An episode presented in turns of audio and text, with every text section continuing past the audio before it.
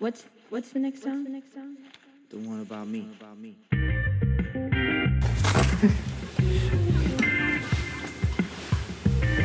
じゃあとも、ちゃんの夢。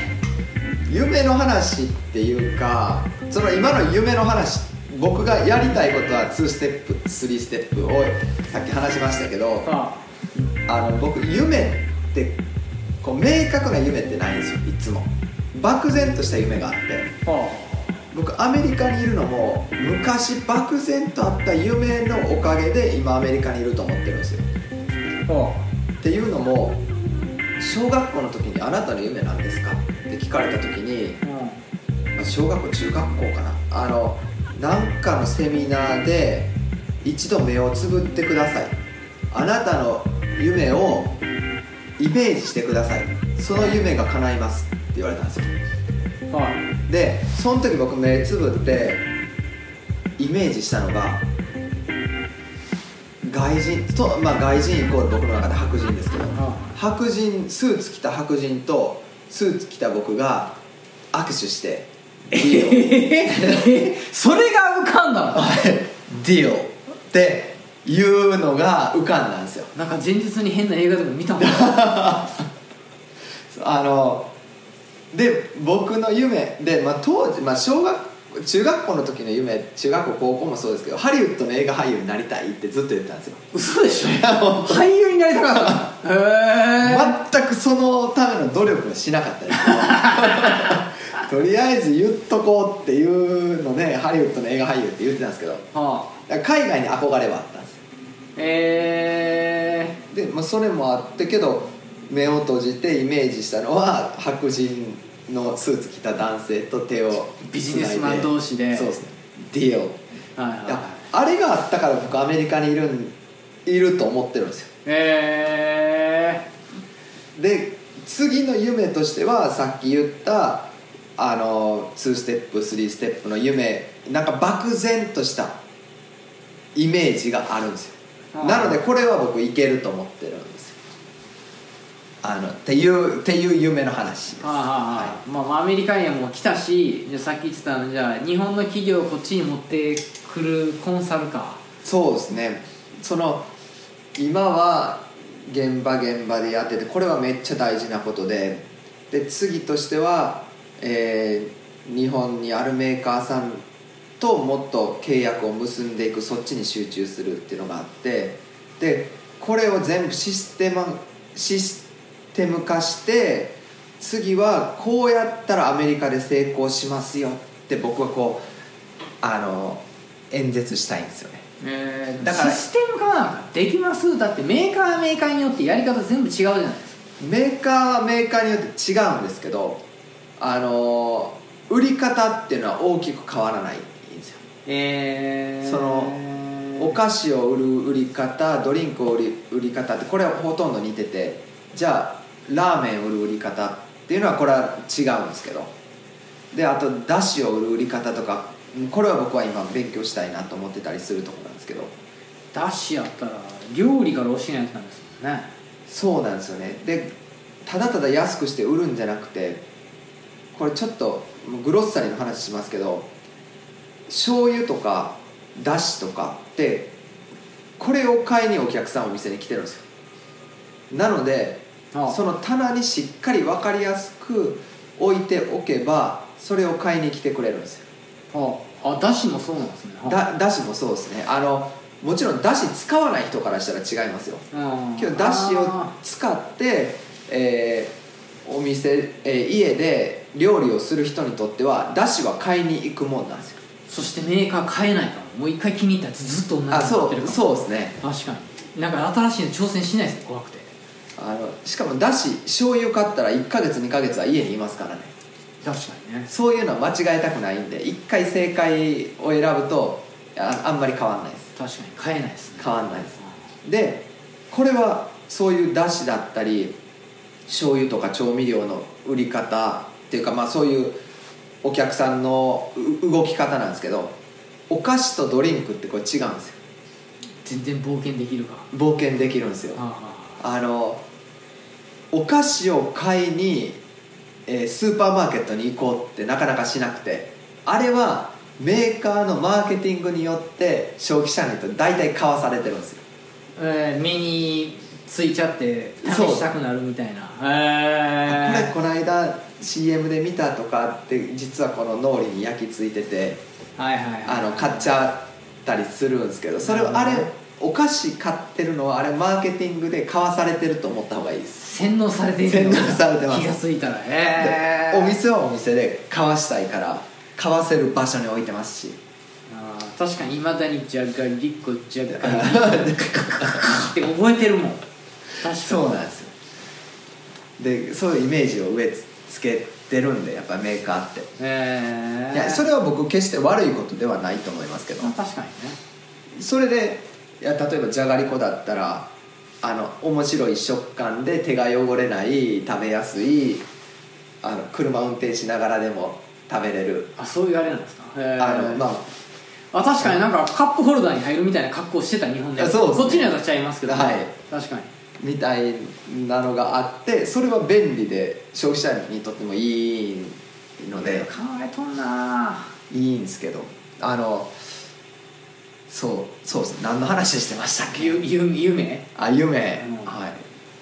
まあそういういや夢の話から今だいぶそれてじゃがりこ。まあ漠然とした夢があって、はい。でこう日本からじゃあ食品を持ってきたんやって言って、はい。でこうその調味料とかだしの売り方はこうであそうそうあそうですね。スナックの売り方は？スナックはもう買わせるためにどうやってあの目立たせるかを考えますよね。みたいな。なのでメーカーによって違うわけじゃなくてカテゴリーによって売り方が違いますけどあのメーカーによってはメーカーのシステムは違いますよ。社内の。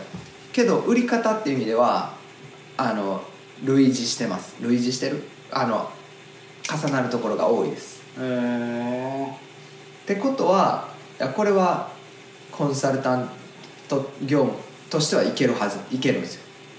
こういう売り方しましょうこういうところに商談しましょうじゃあ僕が売り込みに行きますよ。コンサルタントもするし自分が営業するし、まあ、自分っていうか自社ってことですけど。であの商品をお店に置いた時にこれが回動かないと売れない。結局リピーターつながんないんでこれリピーターつける方法はこうですよ。みたいなことを全部やっていきますよっていう会社にしたいんですよ。なるほどね。多くのコンサルタントはこういう問屋さんと付き合ったらああのこういうお店に行けますよ。こういうアメリカのスーパーに入れたかったらこういう問屋さんに入れたらいいですよ。あちょっと人任せ感を感じますね。そうです。でそのノウハウって僕は何の役にも立たないと思っててっていうと語弊がありますけど というのもいやじゃあ A 社に入れるとじゃあ米系のスーパーに行けます。だけどここのアクション誰がやるんですか？そうっすね。そこに置いたからって売れるわけじゃないですもんそうですね。確かに。そこから宣伝しないとダメですもんね。そうなんですよね。そういうところも全部やらないと商品動かないですし本当にお金無駄になります。あの例えばアメリカのスーパーにセーフウェイってあるんですけどうん。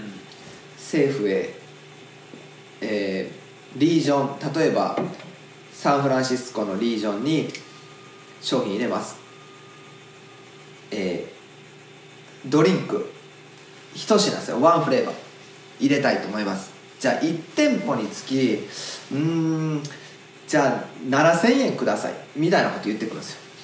諸場代として7000円ください。あ政府映画が取ってくるんですね。取ってくるんです。いはいはいはい。いやというのもあなたの商品売れるか分かんないですよね、うんそれって面白い。それってアメリカだけですか？日本もそんな感じなんですか？僕日本での食品業界の経験がないので分かんないんですけどそういうアメリカ諸話代を取ってくるのでそれで普通にじゃあお願いしますって入れたら、えー600万700万とかかかってきますからね。あ数が多いからかはい。店舗数が多いんで。へしかも1品まあ1品でそれがかかるんですかね。まあまあまあまあそうやってお金かかって回収できないことが多いので。ええー、怖っ。アメリカって感じですね。それ多分日本ではないんじゃないですか。どうなんやろ。まあフェアはフェアですけどね。向こうからしたらね。そうっす。いわゆる店舗の場所を貸してあげてんねや。強気やな。けどそれで何が起こるかっていうといやしもう場所代払わないといけないからその分の値段を商品に載せようってなるんですよメーカーとしては。はあはそうすると商品の値段値上がりするんですよ。あ、うん、消費者的にはきついっすね。消費者には何のよメリットもなくなるんですね。それをいやそんなんは僕うちやりませんってやってるのがウォー。ルマートなんですよほ場所代取らないんですよ彼らその代わりメーカーさんみんなには場所代のために載せてますよね。この分載せずにうちに下ろしてください。ああ安く。ああなるほどね、はい。だからあんなに強いんやオルマートはそうですね。で購買力もありますしうち入れてくれたらいあのこんだけはまずイニシャルオーダー初めのオーダーで取りますよ。っていう確約もできるんで。へえウィンウィンの方そっちかそうですね。で消費者も嬉しいんですよ、そうですね、はい。同じ商品が安くでウォールマートで買えるっていう。トリプルウィンそうです。へあ理にかなってるんですよだからウォールマートが強いのはあの理にかなってるんですよ。ーえー、なんかそういうことを聞いたらウォルマートをちょっとこう応援したくなるみたいな気がはい。ちょっとありますね。ありますねあります。面白い。ウォウォールマートいいとこですよ。まあまあそういうすまあまあそれ米系の話ですけど僕やってるの米系というよりアジアンマーケットでやってるんで一番あの日本の食材でいうと売れるマーケットですね。売れるっていうか利益取れるっていう。そう。無茶なこと言ってこないんで。まあいやまあ何が言いたかったかっていうと、まあ、はい。漠然と夢があって、はい。その今夢のちょっと具体的な話と今業界の話をさせてもらったって感じですね。えー。まあでもいいじゃないですか染安さんそのねにもっと日本人をアメリカで活躍してほしいみたいな。あありますね。よく言うじゃないですか、はい。ああいうのはめちゃくちゃいいっすよね。あとうちロゴがあのまだうちの社長に OK もらってないんであれなんですけどこれうちの社長？どういうこと？あ僕パートナーでやってるんであの社長一人いるんですよあそうなんや、はい。はあはあ。50%50% の会社なんであれなんですけどこれこれいやいやいやラジオ。いこれあのグローバルセールスフォースはあ。の G なんですよ、はいはいはいはい基本的に、はい。で G の何ていうんですかこれ普通に書いたら T になる部分これ矢印に見立ててるんですけど。ああはいはい。はいはいはいはい。これこれ意味するのは周りを巻き込んでなるほどね。みんな上に向けていくっていう。あだからちょっと上向いてんねや。そうなんですよ。で周り僕らに、えー関係する人たちをと一緒に上目指しましょうっていうロゴなんですよ。あそういう意味があるんですね。はい。あで GSF の G でやってるんですけど。あはいはいはそうみんなと一緒に上を向こうっていうロゴにしてるんですよね、いなるほどね、はい、最近これまだこれ自分で作った？の自分で作りました、えー、パソコンで。はい。えー、ちょっと矢印でかないですいやあのそれまだ完成してないんですそこの矢印の部分をスマイルみたいな感じで作りたいなと思ってるんですけど。スマイル？あのたアマゾンの矢印ってスマイルみたいな感じじゃないですか。確かにねあスマイルっぽい。で僕結構いつも笑ってるからスマイルがあのあじゃあこのマークがちょっと笑顔っぽく見したい。見したいんですけど自分のデザインのセンスがあんまりないのでうまくできないんですよ。何回かスケッチ書いたんですけど、へー。いいのが書けなくて。おさむさんに相談し。ていいこれこれまだ完成じゃないです、へけどイメージはこんな感じでえなるほどね。ちょっとちょっと似てるけど。キャラえー、キャナル叶える。えー、あ C ああそうこの間ラジオで話してて。はそう。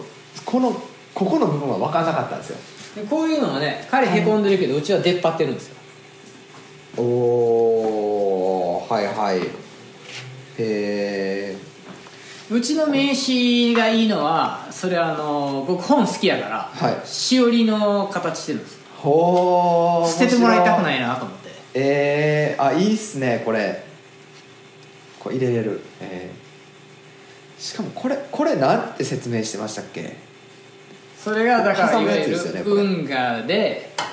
カナル運河で。でこれがそのなんていうの万力みたいな。はい。そんなこと言ってましたねいやおしゃれに作るな。いやこれ僕もね僕これ嫁に作ってもらったんですけどこの名あ刺嫁奥さんが？はいはいはいはい。でここに関しては僕がずっと考えててこういうのがいいああいうのがいい。で車運転しながらこれあこれもらっていいですか？あのいろいろ思いついて今ここまで来たんですけど、えー。もうちょっとなんですよ。もうちょっとで完あでもほら僕の31日チャレンジの絵と一緒で、はい。本当にプロにちょっとだけあのアドバイスもらったらちゃいますよ。こたっぷそれだからおさむさんに見したらい。いそしたらなんか一言。